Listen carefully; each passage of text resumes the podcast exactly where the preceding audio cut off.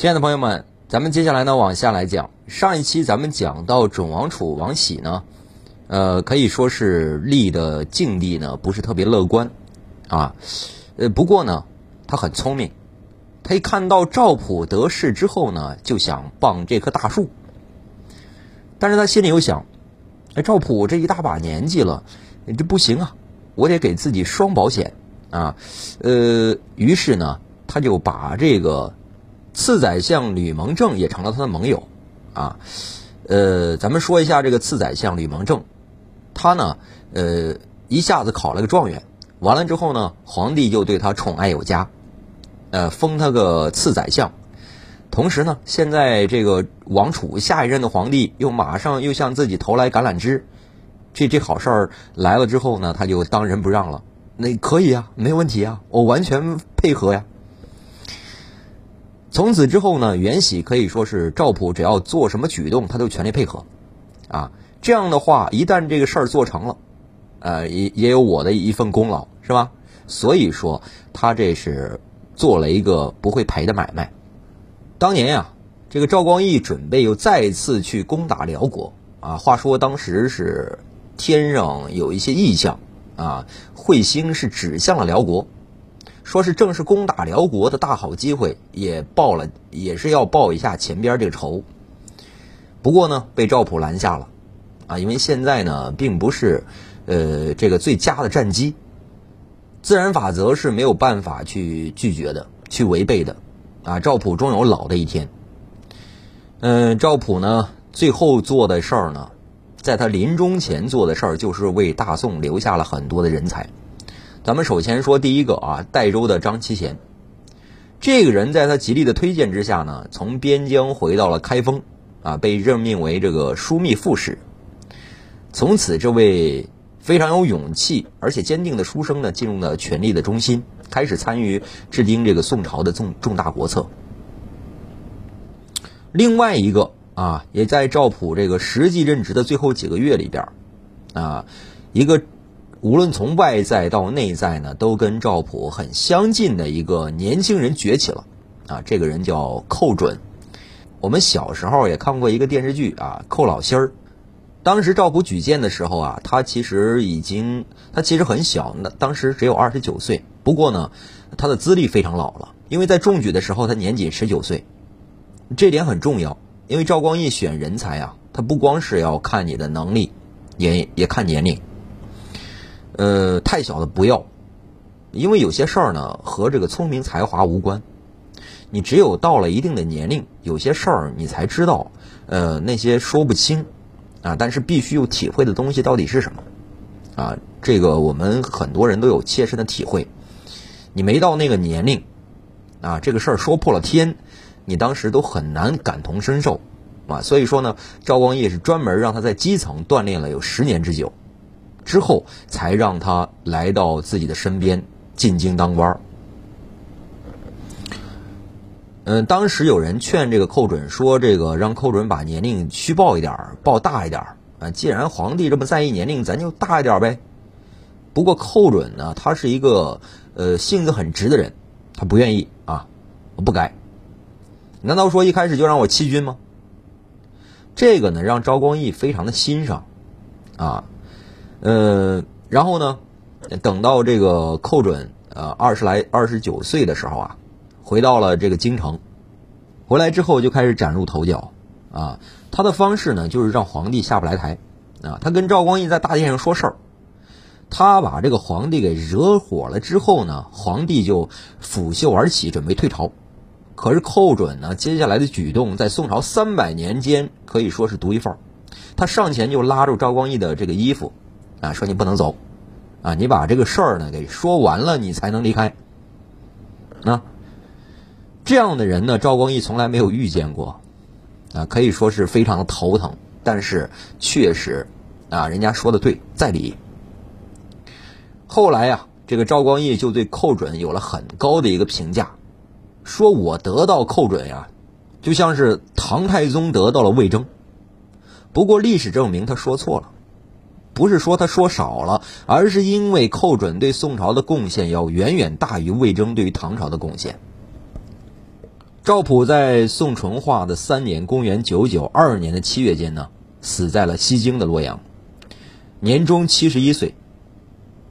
啊，在这之前呢，他不停的跟那个赵光义说：“呃，不行了，老大，我得我得告老还乡了，这一大把年纪了，实在是扛不住了。”这个时候，赵光义是打心眼里喜欢赵普，因为赵普来了之后呢，阻拦了很多次啊，这个不好的决定，导致宋朝在最后这些年关里边熬过了很多难关，所以说是打心眼里边愿意让赵普留下来。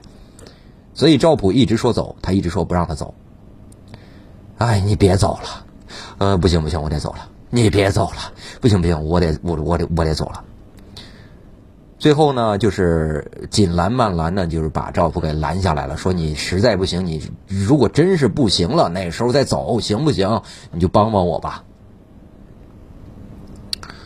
分别这一天终于到了啊！关于赵普呢，咱们用这个咱的话给赵普总结一下吧，哎，算送他一程。纵观赵普的一生呢，可以分为三个阶段。第一个阶段呢，就是从这个一介草民变成宰相，并且呢是，呃，独相啊，独相十年。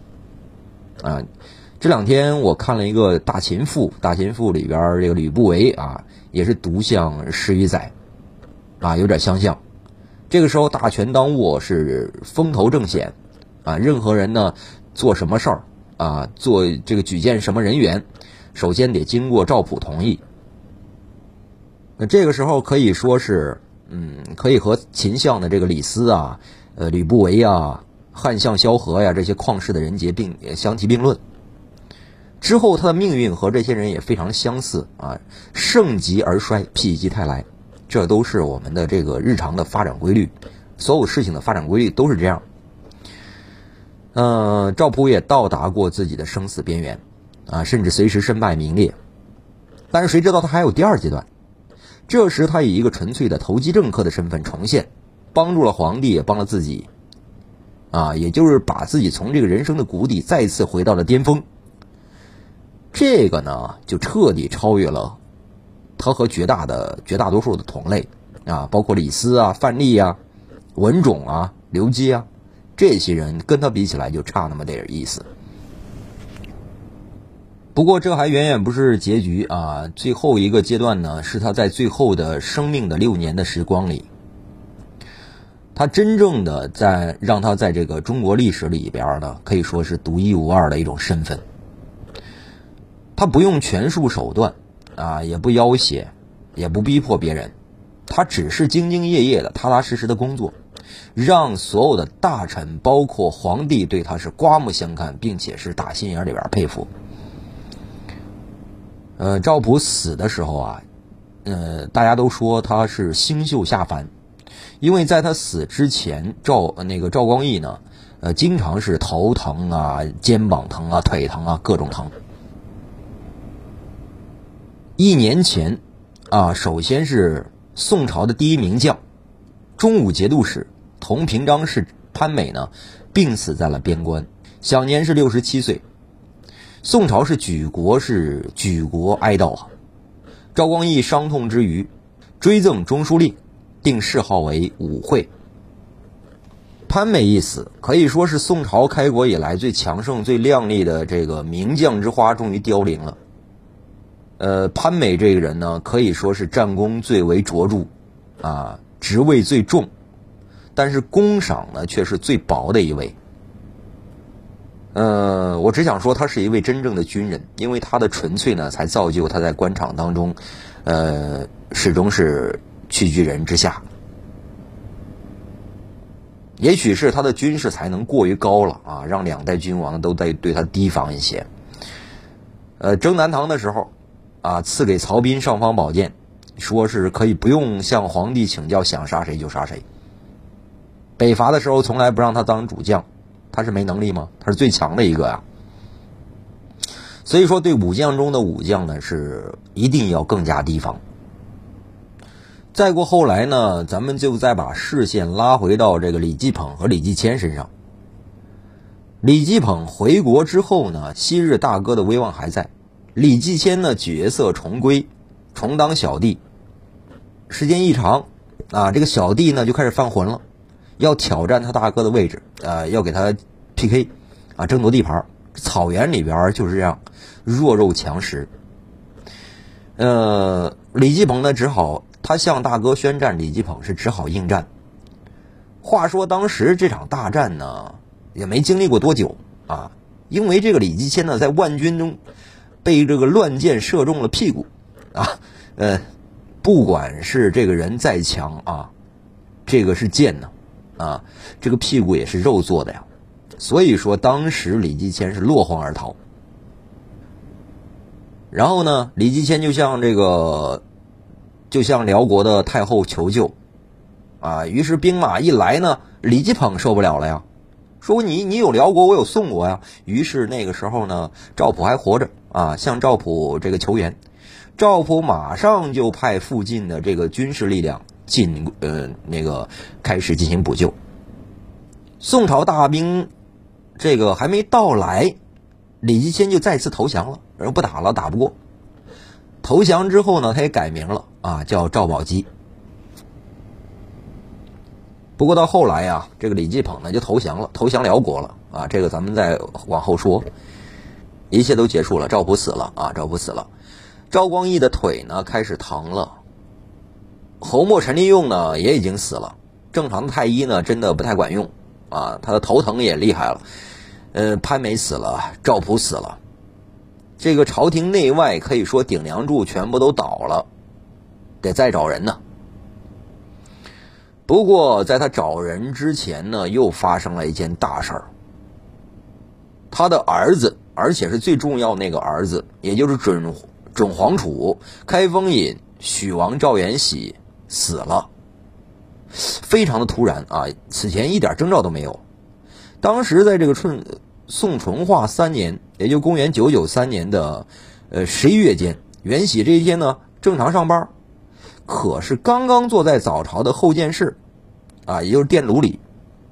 在古代呀，上朝的时候呀，这个大臣们先在一个偏殿先等待，啊，等到这个说开始呃上上上朝了，哎，大臣们先进。大臣们进去，这皇帝上来，咱们说事儿。就在这个偏殿里边等待的时候呀，就这个觉得很难受啊，难受。刚一开始呢，他就支持不住了，马上回家。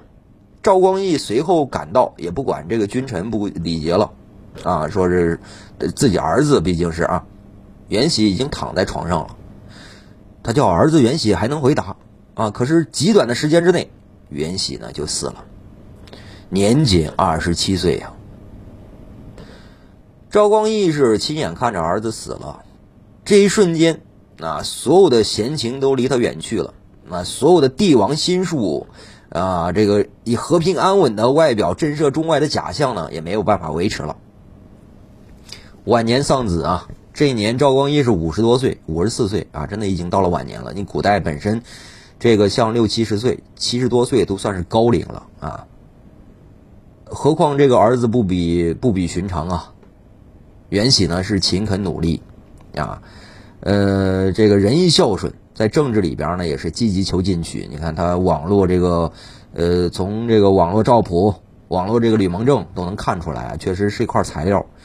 而且呢，呃，跟各各个大臣的关系都是比较融洽的。眼看着一天天成熟了，就可以接班了，结果死了。啊，儿子是死了。当老子的肯定心里不舍呀，皇帝真的是很悲伤。可是转眼之间，皇宫里就发出了密令啊，说要把这个元喜主管的开封府、许王府里边的各级人员呢，都削职查办，而且把元喜的妾张氏赐死，还要把他父母的这个坟墓给捣毁。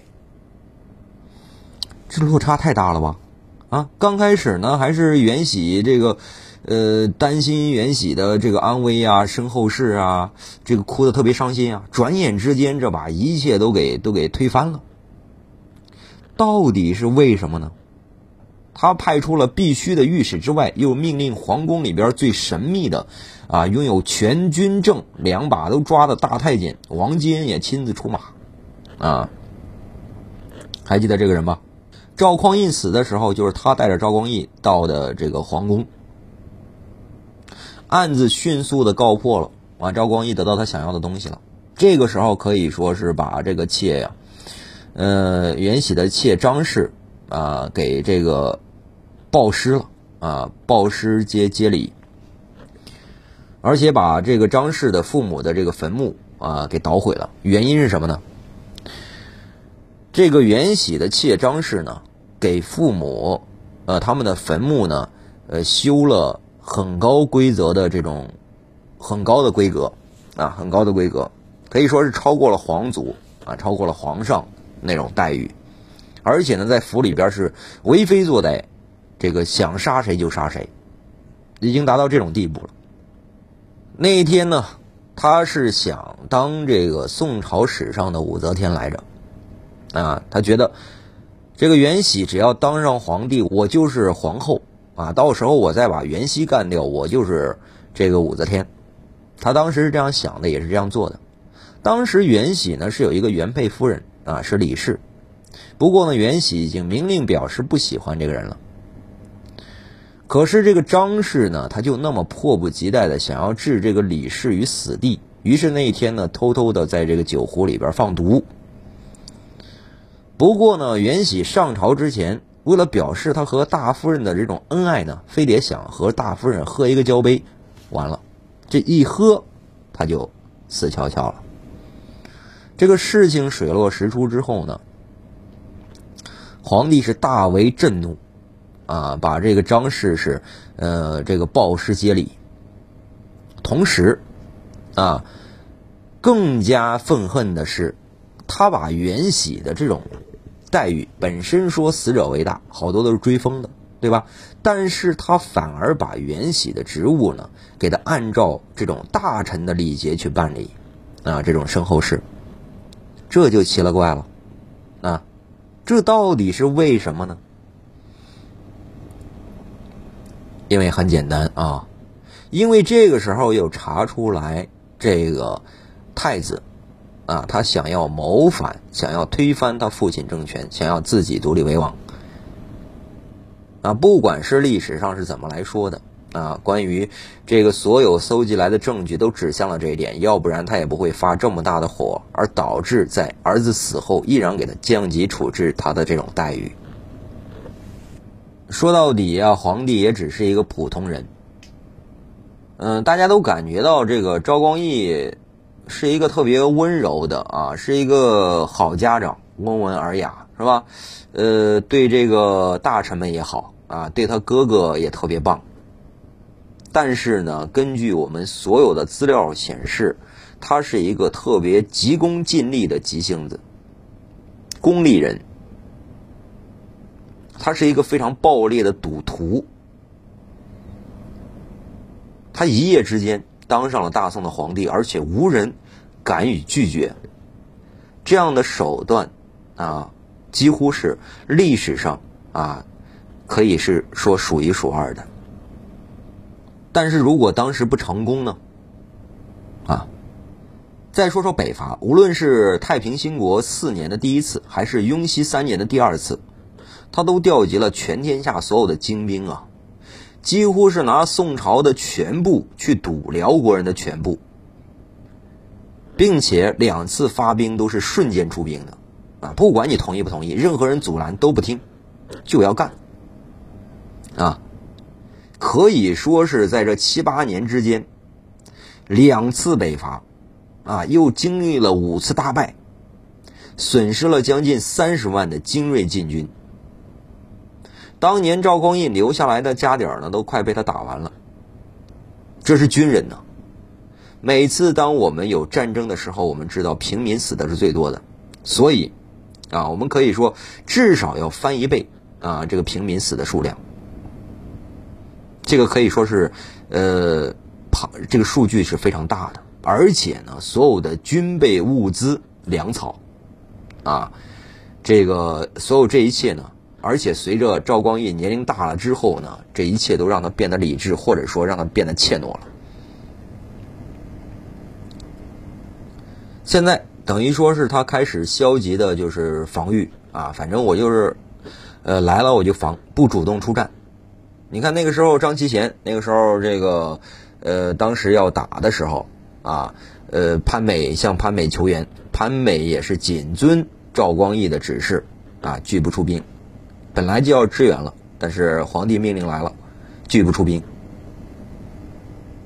皇帝此时此刻呢，每天都捧着这个《道德经》啊、《庄子》啊来看，而且呢，大肆发展这个庙宇事业，也就是说这个宗教事业，啊，开始建各种各样的庙堂啊，呃，佛教，呃，各种寺院、禅院，啊，各种信仰啊，全来，他全部都支持，并且呢，投入大量的金钱、时间。去修筑这些，呃，这些庙宇建立起来之后，宋朝有良知、有见识的这些大臣们再也忍不住了啊！他们接连呢上表劝诫，啊，其中啊，呃，好多人都说呀，那些都是民脂民膏啊啊！皇帝呢？听完这些话之后，也不生气，啊，也不停止，并且呢，在修最宏伟壮丽的这些这个呃庙宇的时候啊，臣子们是集体反对的时候，皇帝都说出这样的话了：我当年做亲王的时候，太祖对我特别有爱，给我的赏赐呢数不胜数。现在我拿出来修这座道观，为百姓祈福，不用官方的钱。啊，也就是说，赵光义深信神灵们出家人能够为帝国和百姓带来安定和幸福，所以不断的往这上面砸钱。可是这事儿是真的吗？啊，只有数不清的皇帝为自己的长生不老去求信佛求道，没有见过任何一个人的帝，任何一个人间的帝王啊，为他的子民去花这种没影的钱。原因只有一个，就是他自己需要。一个身体上、心灵上都饱受病痛折磨的人，一个灵魂里边背负了太多秘密的人，没法向任何人忏悔，他只有另外想办法来宣泄。于是祈求神明的保佑，让国泰民安吧，别再出事儿了。我已经不打仗、不杀人了，能不能给我一些安宁呢？但是天心即民意，任何人都得为自己的行为买单。就在赵光义的他的儿子刚刚死的那两个月啊，啊，真正的动乱啊，就是从西南方逐渐的是卷地而来，席卷两川，全民结仇。宋朝又创造了一个记录，在刚刚建国没超过五十年，就像暴力短命的秦、隋两朝一样，爆发了大规模的农民起义。中国的老百姓是历史上最好管理的。啊，最服从驾驭，最没有怨言，只要有一口吃的，就绝对不会造反的一群人。宋朝这个时候的蜀川人呀，就是这样的一类人。传说中，宋朝的子民们富足、安定，甚至悠闲。可是这与蜀川人无关，为什么呢？因为蜀川，啊，这个蜀川原来属于别国。赵匡胤平蜀之后，把后蜀的这个国库以及民间的这种个宝物啊、钱币啊。布帛啊，粮食啊，全部运进了开封城，为宋朝统一全国，甚至向契丹进军，都做出了重要的贡献。而且呢，赵匡胤这样抢劫后蜀的东西，所用的时间是多少呢？十年啊，前后不间断，一共是十年。想一想啊，十年的时间，后蜀人被残酷的剥削。咱们可以想一下啊。唐末动乱，五代动乱，天府之国几乎没有受影响，那得是有多富足？你不出血谁出血啊？就像后来的清朝，江南最富，可江南的人民当时也最苦，没完没了的税收把最后一点血汗都给榨干了，更何况。在这个时候的蜀川，还有一项在中国历代都极力避免，可都是避不过去的亡国之祸，在剧烈的蔓延。什么呢？兼并，土地的兼并。中国向来都是农业大国，土地是最根本的生命保障。无论是官员还是百姓，都必须有一块土地，啊，之后呢，才能够去谈到生存。于是兼并。被称之为最大的瘟疫。道理很简单呀，这个皇帝和国家是最大的地主，可他下边呢有各级的地主，他们用尽各种手段把小农民的土地都划到自己的名下，变成超大的主户，然后再利用各种的名目啊，比如说这个，呃，大家想种地可以啊，来我这儿吧，来我这儿种啊，我给你粮食，完了之后你给我上税或者给你工钱。这样一来的话，国家的税收其实是越来越少了，啊，都是中间这帮人呢是越来越中饱私囊了，农民是越来越苦了。